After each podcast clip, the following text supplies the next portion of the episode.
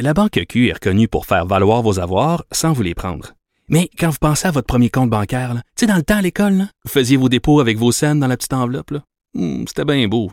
Mais avec le temps, à ce compte-là vous a coûté des milliers de dollars en frais, puis vous ne faites pas une scène d'intérêt. Avec la Banque Q, vous obtenez des intérêts élevés et aucun frais sur vos services bancaires courants. Autrement dit, ça fait pas mal plus de scènes dans votre enveloppe, ça. Banque Q. Faites valoir vos avoirs. Visitez banqueq.ca pour en savoir plus. Cube Radio. Les rencontres de l'heure. Chaque heure, une nouvelle rencontre. Nouvelle rencontre. Les rencontres de l'heure. À la fin de chaque rencontre, soyez assurés que le vainqueur, ce sera vous. Cube Radio. Une radio pas comme les autres. Nada Boumefta est avocate en droit criminel et protection de la jeunesse. Euh, bonjour Nada. Bonjour Nada.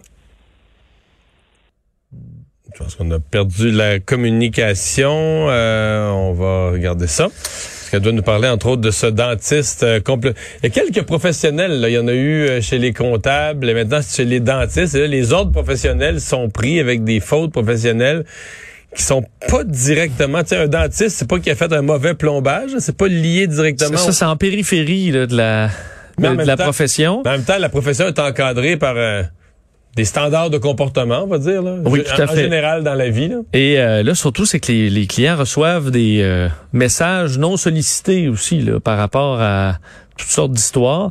Et ça, est-ce que tu veux ça de ton professionnel de la santé, Ouais, surtout parce un que dans, le cas, dentiste? dans le cas d'un dentiste, c'est ça. On a quand même, euh, même des fois, on dit médecin dentiste, là, tu sais, ou chirurgien dentiste. On est, on est aux franges de la santé. Là. Oui, tout à fait. Et là, est-ce que c'est ce que tu souhaites? Euh, Ben, je, je pense pas. Donc, il faudra voir quand même les à quel point les conseils euh, de discipline vont vont être sévères avec ce genre de cas-là aussi. Là. Mais dans le cas d'un comptable, il a carrément perdu son, son droit de pratique. là. Oui, tout à fait. Tout à fait. Donc, euh, Ouais. on verra dans le cas de ce de ce dentiste-là. Euh, bon, voilà. Ben, on n'a pas, euh, on n'a pas Nada avec nous. On va euh, revenir, euh, Vincent, sur euh, la ministre des, euh, des aînés et des aidants naturels, Marguerite Blais. Oh! Au Bon, moment où j'allais ouais, passer un autre elle est revenue. sujet. Euh, Nada est avec nous. Bonjour. Oui, bonjour Mario, bonjour Vincent. Allô. Bonjour. Euh, on on avait commencé la discussion sur ce dentiste euh, qui et, et on disait Vincent et moi, on, on est dans une situation où c'est généralement les autres professionnels, par exemple, on va traiter un dentiste sur son travail comme dentiste, là, ce qu'il a fait aux dents des gens ou à leur bouche ou à leurs gencives. Mais là, on l'a eu pour des comptables, on l'a pour un dentiste, c'est les c'est en périphérie, là, c'est le comportement complotiste qui vient être jugé par l'ordre professionnel. Oui, et non seulement ça, le lien avec la position que cette personne-là occupe au sein de la société, donc le fait que lui-même soit une personne qui est agent dans le système de santé et a, un poste comme ça qui est protégé par un ordre professionnel. Il faut savoir que quand je dis protégé, ça protège le public. Euh, ils sont là pour s'assurer justement qu'il n'y ait pas de ligne qui soit dépassée euh, en termes d'action professionnelle. Mais là, on va au-delà de ça. On va se questionner sur les positions que ces gens-là peuvent avoir, vraisemblablement même politiques. Mais puisque ça touche à la santé ici et que c'est un dentiste qui semble imposer euh, des façons de voir et de procéder à ses propres patients, euh, c'est assez particulier et c'est ce qu'on soulève. Toutefois, euh, l'ordre professionnel ne semble pas faire de commentaires et euh, veut maintenir ça euh, à- au stade de l'enquête. Donc, on verra qu'est-ce qui va ressortir de ça. Je trouve ça quand même intéressant parce Mais, et a quelles sont les quelles sont les options pour l'ordre professionnel? ben, en fait, ils pourraient même vérifier, voir s'il a un impact et s'ils peuvent conclure qu'il y a un lien, par exemple, entre le, ce qu'il propose, ce qu'il suggère aux gens et ce qu'il impose euh, en tant que façon de fonctionner dans son cabinet, par exemple, ne pas porter le masque. Si ça atteint, porte à tête à la sécurité, peut-être une radiation, une suspension. Donc, euh, quelque chose du genre pourrait être demandé, mais voyons d'abord s'il y a matière à accuser et sur quoi on l'accuserait, évidemment, pour euh, avoir des conséquences déontologiques ou non. Les dossiers de violence autour de Montréal, l'affaire Montréal et autour se poursuivent. Là, c'est un meurtre à Laval, quelqu'un de criblé, criblé de balles, encore en pleine rue. Oui, un autre meurtre, et là, on est capable de faire le lien avec euh, l'association finalement de gangs de rue. Il y a des noms qui sortent et on se doute bien que ces gens-là doivent être probablement sous enquête. Encore une fois, pour pas prendre euh, un terme euh, un peu à la québécoise, mais ça nous pète dans la face.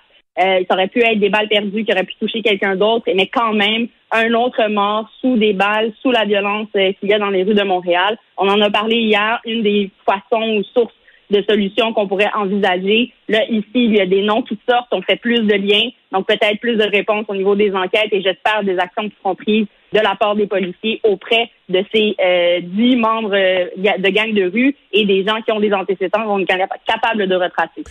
Ouais, mais on a quand même ces dernières années euh, au niveau de la, police de Montréal levé le pied un peu sur les gangs de rue, pour toutes sortes de raisons. Puis il y avait toutes les questions de profilage, on était toujours accusés, etc.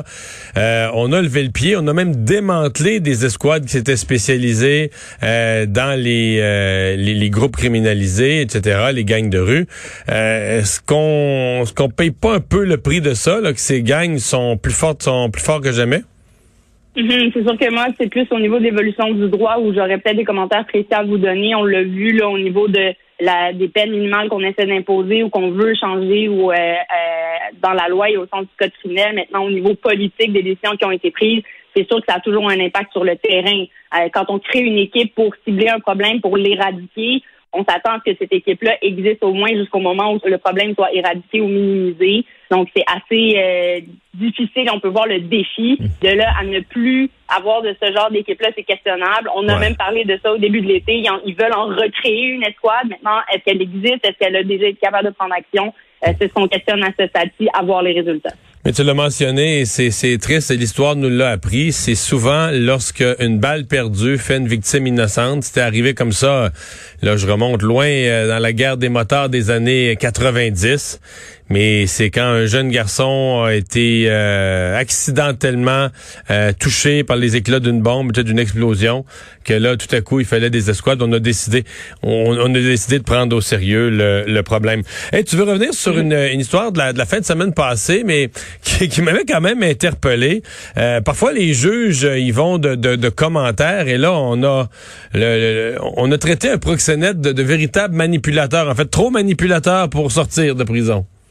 Oui, alors il a été condamné au mois de mars dernier à cinq ans de détention, il faut quand même le dire, là, pour avoir euh, amené deux figures de 16 et 17 ans euh, sous littéralement là, sous son emprise, euh, donc par des menaces, en les payant également là, à se prostituer. Alors on, a, on voit vraiment un, un manipulateur sous ce masque-là et on est-ce que la Cour a jugé, et là on est devant la commission de demande de remise en liberté parce qu'on comprend qu'après le sixième ou après le tiers ou après le deux tiers, il y a des étapes auxquelles on peut avoir accès pour demander sa libération conditionnelle au Canada. Mais ici, dans ce cas-là, on juge que c'est beaucoup trop embryonnaire. Il faut comprendre, il vient de plaider coupable en 2020. Euh, on est seulement qu'en 2021. En plus, il avait déjà des antécédents au mois de juin, d'avoir déjà recruté des adolescentes euh, et ce, euh, des avoir amenées même jusqu'à Calgary, des avoir isolées, droguées. Donc, on voit vraiment des actions qui vont beaucoup plus loin que simplement dire écoute viens euh, je vais t'offrir un toit par exemple ou une sécurité tu vas faire de l'argent parce que c'est souvent comme ça que les professionnels vont aller chercher les filles.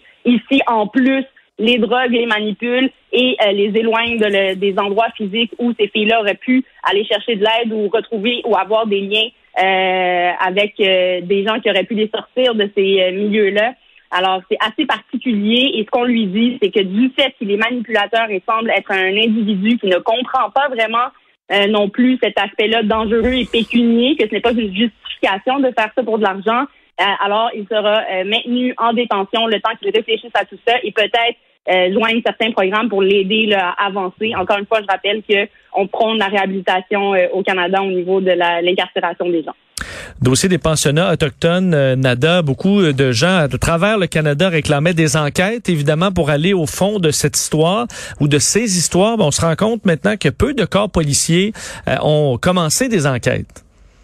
Oui, c'est assez particulier, c'est sûr, parce qu'on parle d'enquêtes de meurtres qui ont eu lieu il y, a, il y a de ça plusieurs années. On peut remonter à plus de 50 ans. Il y a des crimes qui ont qui date de 1974, par exemple, où on parle de, de foyers à, à, Tampa Bay où on a trouvé des corps et où les familles posent des questions et décident euh, d'aller de l'avant en portant plainte là, auprès des, euh, des corps policiers de leur territoire, mais certains corps policiers ne vont pas de l'avant à dire qu'ils prennent en charge le tout parce que il y a ce défi-là, évidemment, au niveau de la, de, la récolte de preuves et évidemment qui on pointe du doigt, donc qui on va accuser au bout de cette affaire-là. Il faut pas non plus nier le fait que c'est un lien politique, c'est un lien évidemment avec toutes les traumas, les cassures, les brisures qu'on a vécues avec les communautés autochtones. Et ce qu'on pense, c'est encore une fois d'ouvrir une table au moins, faire asseoir les parties à cette table-là, les entendre, les écouter. Mais je pense que la moindre des choses, ce serait d'ouvrir des enquêtes et de questionner sur qu'est-ce qui s'est passé, qui a euh, malheureusement fait en sorte que ces gens-là ont perdu la vie et en plus dans ces circonstances-là. Euh, c'est assez désolant et je pense que l'ouverture de la part de nos, de nos autorités, même si le défi, le défi, la tâche semble bien grande, serait à tout le moins une première euh, porte ouverte d'écoute et de réelle action euh, pour considérer ce que ces gens-là ont vécu à l'époque. Donc, on comprend que certaines euh, autorités, pour le moment, là, ne vont pas de l'avant. Merci, Nada. Merci beaucoup. À demain.